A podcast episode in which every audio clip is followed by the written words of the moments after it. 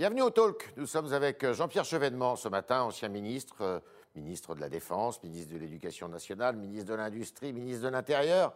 Nous allons parler de deux sujets principalement, celui de la laïcité, notamment à l'école, et puis évidemment de la gestion euh, de la pandémie par le gouvernement actuel.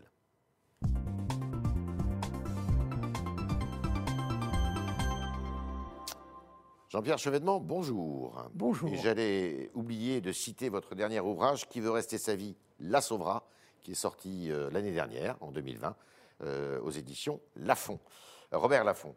Alors, euh, je le disais en introduction, il y a, il y a trois mois, Samuel Paty, enseignant dans un collège de la région parisienne, était décapité. On lui reprochait d'avoir montré des caricatures de Mahomet. Alors, ce n'était pas gratuit. Il a montré ces caricatures dans le cadre cours sur la liberté d'expression. Et un sondage a été réalisé récemment par euh, l'IFOP pour la Fondation Jean Jaurès. Et ce sondage montre qu'un enseignant sur deux s'auto-censure, en fait, dans les enceintes euh, éducatives quand il, euh, quand il enseigne l'histoire, le français, la philosophie. Ça vous, ça vous étonne, ça, ou ça vous surprend? Il faudrait s'entendre sur ce que signifie le mot autocensure. Oui, Il y a les programmes. Ces programmes doivent être enseignés, mais ils doivent l'être dans un certain esprit qui exclut la provocation, bien évidemment, qui tient compte de ce qu'est la conscience des élèves.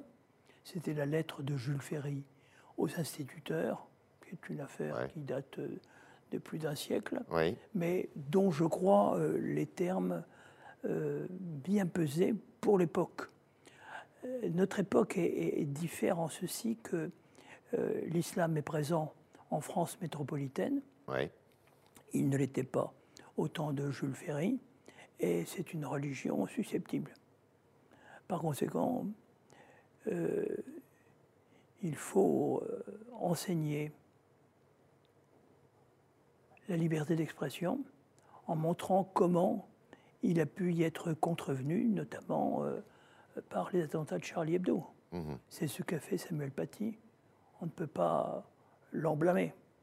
Est-ce que vous qui avez été ministre de l'Éducation nationale, qui connaissez bien l'administration, cette administration-là notamment, euh, est-ce que vous estimez que l'Éducation nationale soutient suffisamment ses enseignants dans cet exercice justement de la- de l'apprentissage de la liberté d'expression?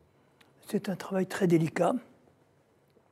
Monsieur Blanquer a nommé des référents Oui, valeurs républicaines. Euh, Ceux-ci soutiennent les enseignants d'une manière générale, mais euh, leur donnent aussi des conseils. Ils sont là pour ça. Je ne critique pas euh, la politique de M. Blanquer, je considère qu'il fait le- le maximum. oui. Et euh, néanmoins, la laïcité à la France, est-ce que la laïcité, on sait qu'il y a un projet de loi euh, du gouvernement sur le renforcement euh, des principes républicains, et ça vous étonne que euh, le mot islam ne soit même pas prononcé dans ce, dans ce projet de loi? Parce qu'il faut distinguer l'islamisme radical, Oui, qui est clairement notre adversaire, oui, qu'il faut éradiquer, et puis l'islam en tant que religion, pratiquée par 1,8 milliard millions d'êtres humains, qui en général la pratiquent de façon tranquille. Oui. Et on pourrait dire républicaine, en ce sens qu'ils acceptent les lois de la République. Mais il est clair que la laïcité n'est pas tournée contre les religions. Elle permet leur libre expression. Dès lors qu'on admet qu'il y a un espace commun, l'espace républicain dans lequel les citoyens, à l'aide de leur seule raison et avec des arguments raisonnés, s'attachent ensemble à définir les sujets d'intérêt commun, ce qu'on appelle l'intérêt général. Si on accepte ce principe de séparation, un espace pour la transcendance et un espace pour euh, le commun et pour la République, tout le monde s'en trouvera bien. Alors la question pour l'islam, oui, euh, elle est celle d'une certaine crise de l'islam euh, à l'échelle mondiale, dont le président de la République a parlé d'ailleurs. On peut dire que des variantes islamistes se sont développées, les frères musulmans, depuis 1928, si je me souviens bien, au, lendemain, de la chute du califat.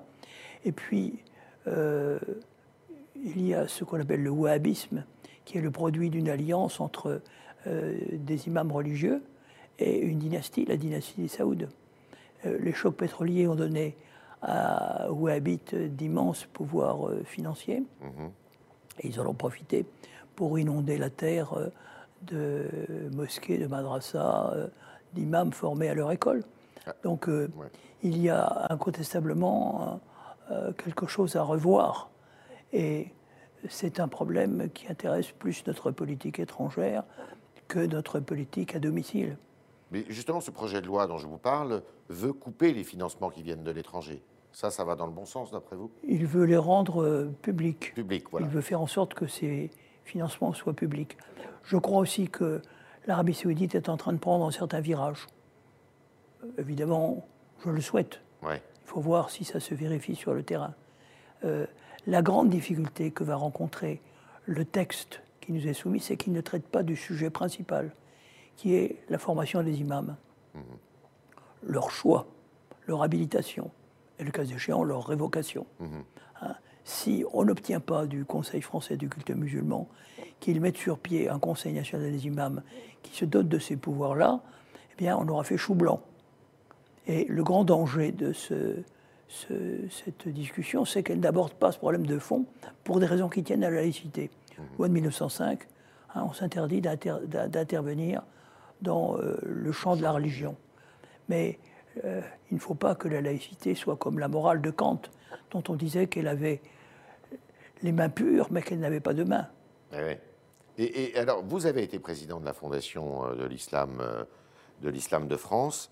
Euh, c'est difficile, vous l'avez euh, vous-même vécu, c'est difficile d'accorder toutes les fédérations, justement, euh, qui ont souvent des influences étrangères.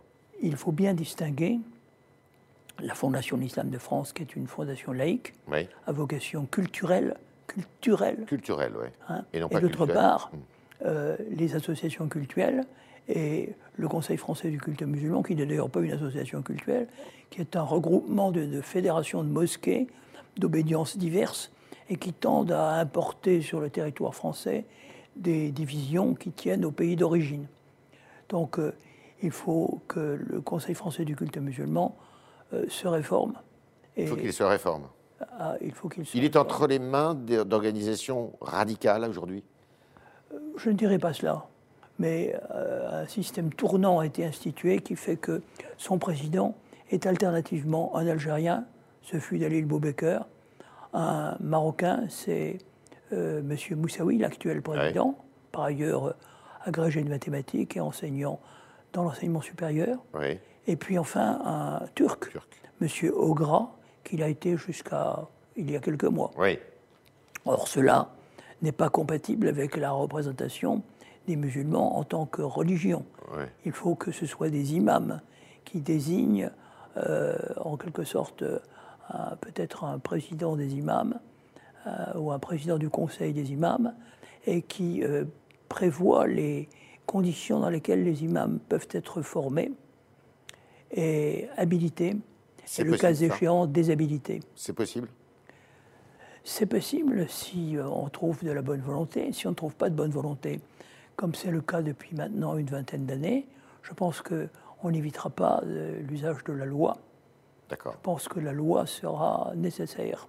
Nécessaire pour organiser l'islam enfin, Voilà, alors il faudra convaincre les laïcs purs, je devrais y prendre ma part, euh, il faudra les convaincre que pour que la loi de 1905 puisse s'appliquer, eh bien, un certain nombre d'associations culturelles sont rendues obligatoires de telle manière qu'un contrôle puisse s'exercer sur euh, euh, ces sujets clés que sont la formation des imams, notamment dans un pays qui a quand même subi euh, des attaques terroristes. Nous avons plus de 300 tués.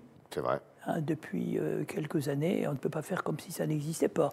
Parce que l'État est responsable, non pas de la religion, mais il est responsable de la sécurité publique, il est responsable de la cohésion sociale, il est responsable de la santé publique.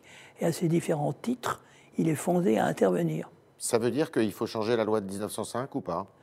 Il faut certainement la compléter pour tenir compte du fait que euh, l'islam n'était pas présent sur le sol métropolitain. Il était en Algérie, mais on a convenu à l'époque que euh, la loi de 1905 n'était pas applicable aux musulmans. On était trop content de salarier les cadis et les imams. Alors on change complètement de sujet, je suis désolé, mais bon, l'actualité nous y incite.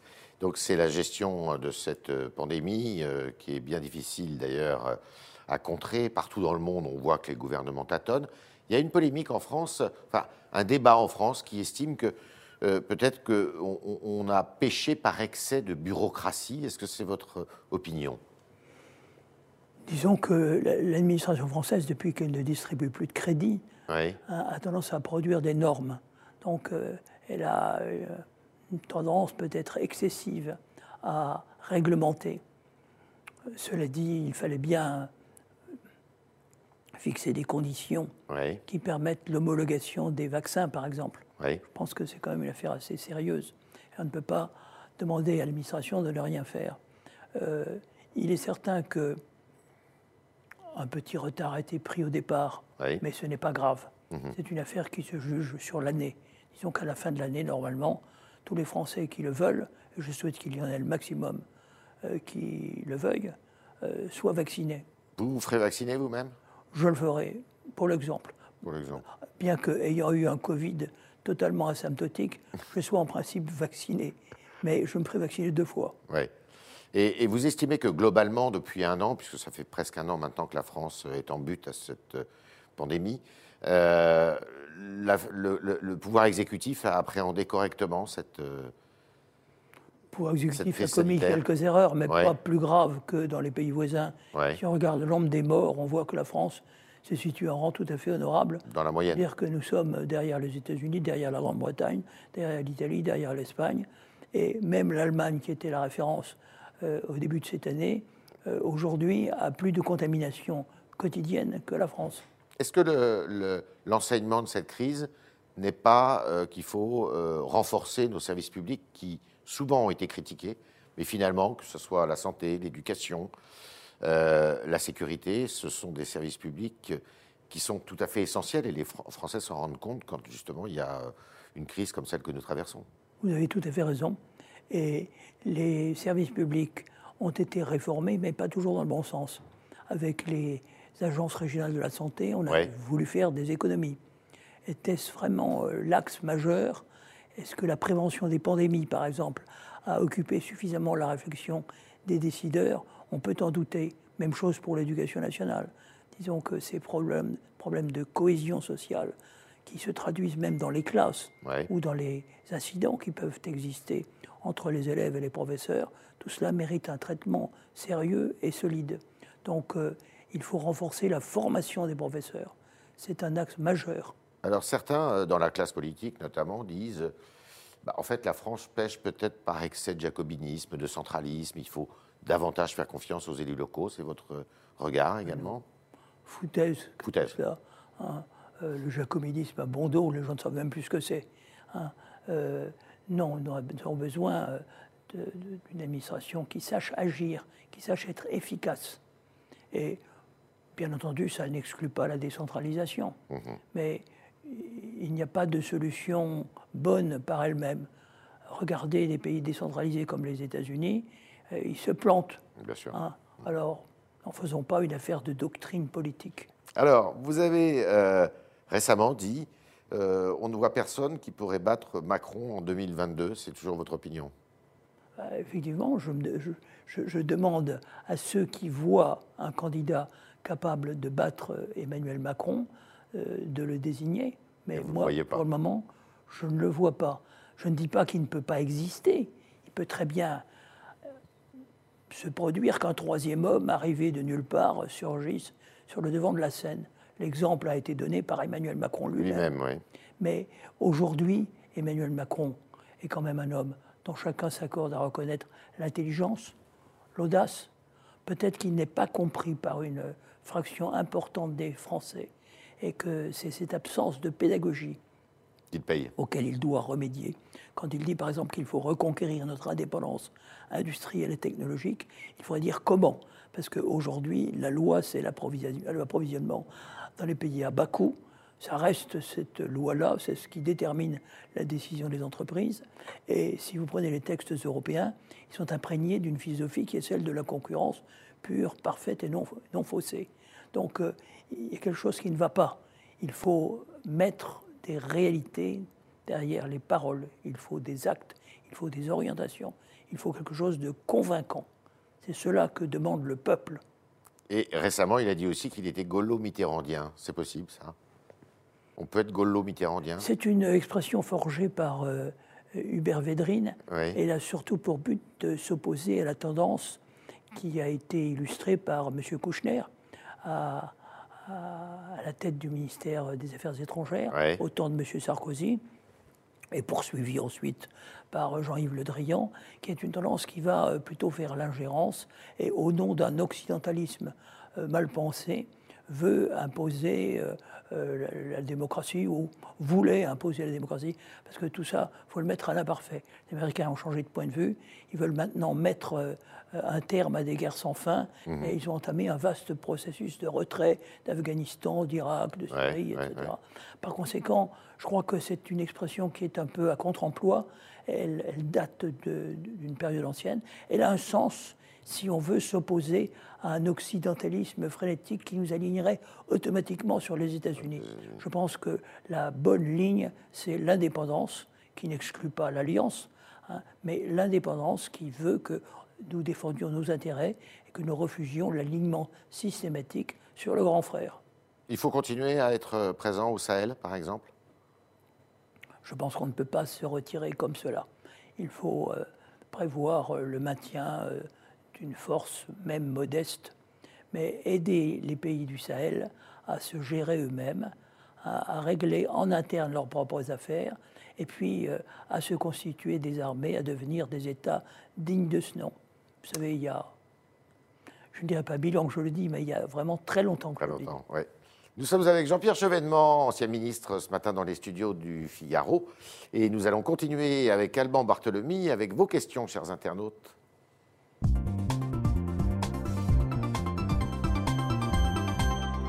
Bonjour Alban. Bonjour Yves et bonjour Jean-Pierre Alors je commence avec la réaction, question de Sylvie II sur le Figaro.fr.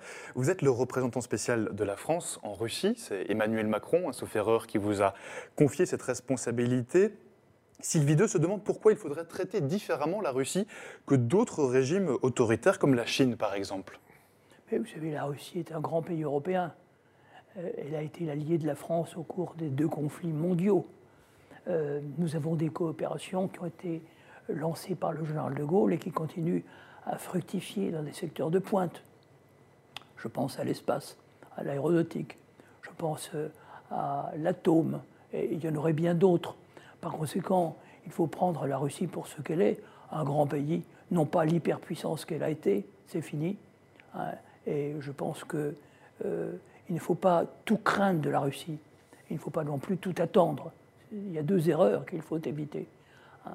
Mais la Russie fait partie de la grande famille des peuples européens et un jour, euh, nous l'avons repoussée vers la Chine par des sanctions mal pensées. Un jour, elle pensera peut-être à revenir vers l'Europe. C'est cela qu'il faut préparer.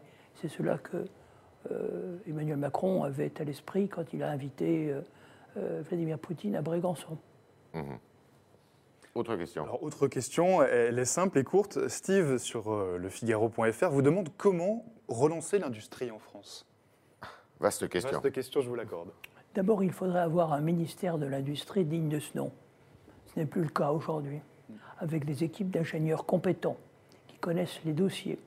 Ensuite, il faudrait réunir un faisceau de moyens, crédit d'État, mesures fiscales, euh, dispositions normatives, orientation de la politique industrielle européenne. Nous avons un commissaire européen très remarquable avec M. Thierry Breton. Euh, je pense qu'il euh, y a là un faisceau de moyens qui permettrait euh, d'orienter notre politique vers les secteurs que nous voulons développer, par exemple la robotique ou bien la recherche médicale qui était très développée, ou pharmaceutique en France et que nous avons laisser se délocaliser, comme trop de choses. Nous avons accepté que la moitié de notre industrie soit envoyé de l'autre côté de la Terre. Était-ce bien sage? C'était peut-être la loi euh, de la maximisation de la valeur pour l'actionnaire, mais était-ce bien intelligent? On est arrivé à une situation où nous dépendons pour la quasi-totalité des produits fondamentaux en pharmacie de livraison venant de Chine ou de l'Inde. Est-ce souhaitable pour euh, l'agriculture La France avait une balance excédentaire. Aujourd'hui, s'il n'y avait pas les boissons, nous nous retrouverions en déficit. Je pourrais multiplier les exemples. Nous avons laissé partir des fleurons magnifiques de notre industrie, Alstom, mais avant Alstom, euh, Péchinet, euh, Arcelor, qui est devenu ArcelorMittal, d'autres encore, euh, Rhône Poulenc, euh, ils ne me viennent pas tous à l'esprit, Technip, je vais en oublier, Lafarge. Mhm. Vous voyez, euh, ça me revient comme ça. Je n'avais pas préparé cette réponse, mais le, nombre de pépites que nous avons laissé disparaître est considérable. Cela fait mal. Quand vous voyez Technip, qui est une création de l'IFP, l'Institut français du pétrole, qui est une institution publique, qui s'est faite sur fonds public, qui est un des majors de la recherche pétrolière. Hein. On a vendu ça aux Américains pour une bouchée de pain. Eh oui. Autre question. Alors, euh, question de comparaison euh, internationale. En proportion de la population, la France ne fait pas mieux que les États-Unis sur le Covid. Euh, que pensez-vous? Alors, c'est l'avis en tout cas de, Claire Obscur sur le Figaro.fr. Est-ce que vous partagez son, son analyse? Et puis, il vous demande un peu par extension ce que vous pensez de la situation actuelle aux États-Unis. Alors, je pense que la France fait quand même mieux que les États-Unis. C'est-à-dire que rapporté à la population, les États-Unis ont plus de cinq fois le nombre de morts que la France euh, a à déplorer. Donc, euh, euh, bien sûr, les États-Unis n'ont pas réussi à, lutter contre le Covid efficacement jusqu'à présent. Parce mmh. qu'avec les vaccins, qui sont la bonne réponse, la réponse scientifique, j'espère qu'ils vont y arriver. Maintenant, ce qui se passe aux États-Unis, mon point de vue, c'est que j'évite de m'ingérer dans les affaires des pays étrangers le plus possible. Je pense que ce sont leurs affaires, ils doivent se débrouiller avec. C'est compliqué. Hein. Euh, il y aurait beaucoup à dire. Euh, je considère quand même qu'il faut respecter les règles de la démocratie. M. Trump, semble-t-il, a été battu. C'est l'avis de toutes les juridictions américaines. Il faut qu'il en tire les conséquences. Merci Jean-Pierre Chevènement. Merci beaucoup de votre passage dans les studios du Figaro, d'avoir répondu à toutes nos questions. Merci à vous autres euh, internautes qui avez posé vos questions via euh, Alban Barthelemy ce matin. Merci Alban. Et puis évidemment, demain, si vous le voulez bien, on est toujours au rendez-vous de midi pour le talk.